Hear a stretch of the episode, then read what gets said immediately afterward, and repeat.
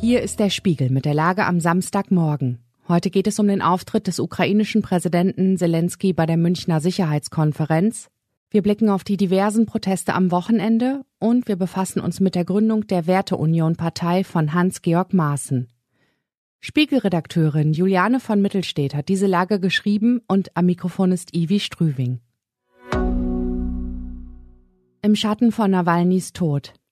Gestern hatte Julia Nawalnaja einen berührenden Auftritt vor den Teilnehmern der Münchner Sicherheitskonferenz, kurz nachdem sie vom Tod ihres Mannes Alexei Nawalny in einem russischen Straflager erfahren hatte. Keine 24 Stunden später wird Volodymyr Zelensky am selben Ort reden, gleich nach Bundeskanzler Olaf Scholz. Das Schicksal des Kreml-Kritikers Nawalny dürfte den Auftritt noch einmal ernster machen.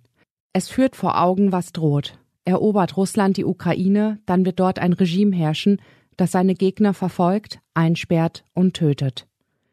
Der Auftritt des ukrainischen Präsidenten soll dazu dienen, die versammelten Staats- und Regierungschefs auf weitere Unterstützung mit Waffen und Munition einzuschwören. Schon jetzt ist die Lage an der Front schwierig, die Soldaten sind in der Defensive. Sinnbild für den endlosen und zermürbenden Krieg ist Avdiivka im Donbass. Schon im Frühjahr und Sommer vergangenen Jahres tobte dort ein brutaler Stellungskrieg. Mitte Oktober begannen russische Truppen dann eine Offensive zur Eroberung der Kleinstadt. Jetzt hat sich die ukrainische Armee aus der Stadt zurückgezogen. Er habe eine Einkesselung verhindern wollen, erklärte der neue Oberbefehlshaber Alexander Zirski. Aufgeben will er die Stadt offenbar nicht. Die Armee werde zurückkehren, so Zirski. Für Wladimir Putin ist der ukrainische Rückzug ein politischer Erfolg vor der Präsidentenwahl Mitte März. Für die Ukraine ist es eine psychologische und strategische Niederlage. Protestrepublik Deutschland.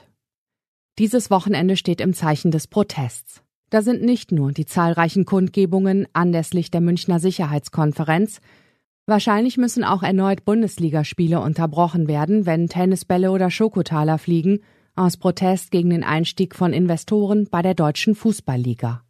Außerhalb der Stadien sind wieder die Traktoren unterwegs. Unter anderem wollen Handwerker, Spediteure und Landwirte mit 1700 Traktoren und anderen Gefährten Düsseldorf für 24 Stunden lahmlegen. Das kryptische Motto lautet, Zitat, Demo 2.0 zusammen für eine sichere Zukunft. Bisher waren die Reaktionen auf rührende 10-Tonnen-Maschinen in deutschen Innenstädten überraschend verständnisvoll. Doch die Sprengung des politischen Aschermittwochs der Grünen durch ein paar rabiate Wutbauern hat das geändert. Die Gewerkschaft der Polizei hat gerade ein Verbot von Traktoren bei Demonstrationen gefordert. Bildet sich da eine neue Bewegung von hochmotorisierten Protestierenden, denen es vor allem darum geht, eine dumpfe Wut auf das System auszuleben? Die große Lust am Demonstrieren ist selbstverständlich nichts Schlechtes. Dass innerhalb weniger Wochen viele Menschen im ganzen Land gegen Rechtsextremismus auf die Straße gegangen sind und dies auch an diesem Wochenende tun werden, das ist ermutigend.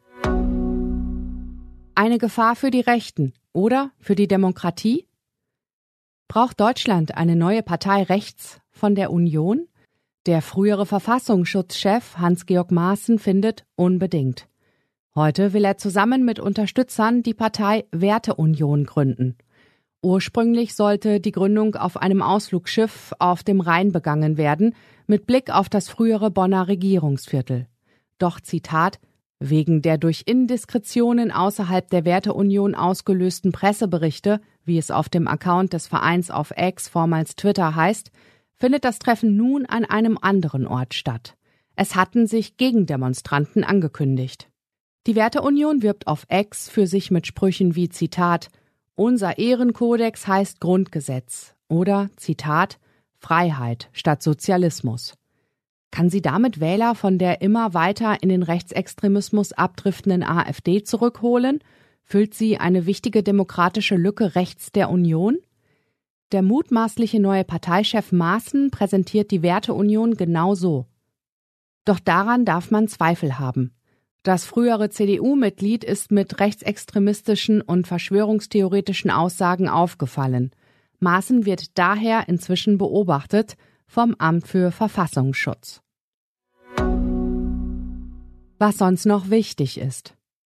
Die von Israel angekündigte Militäroffensive in Rafah wäre aus Sicht Südafrikas ein schwerwiegender Verstoß gegen die Völkermordkonvention.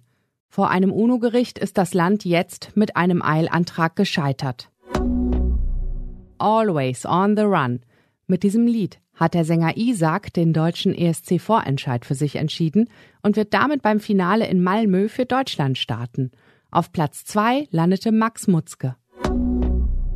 Beim Masters im vergangenen April musste Golflegende Tiger Woods verletzungsbedingt aufhören. Jetzt wollte er beim PGA-Turnier in Los Angeles zurückkehren. Am zweiten Tag war Schluss für ihn. Soweit die Lage am Samstag. Alle aktuellen Entwicklungen finden Sie auf spiegel.de. Wir melden uns hier wieder am Montag.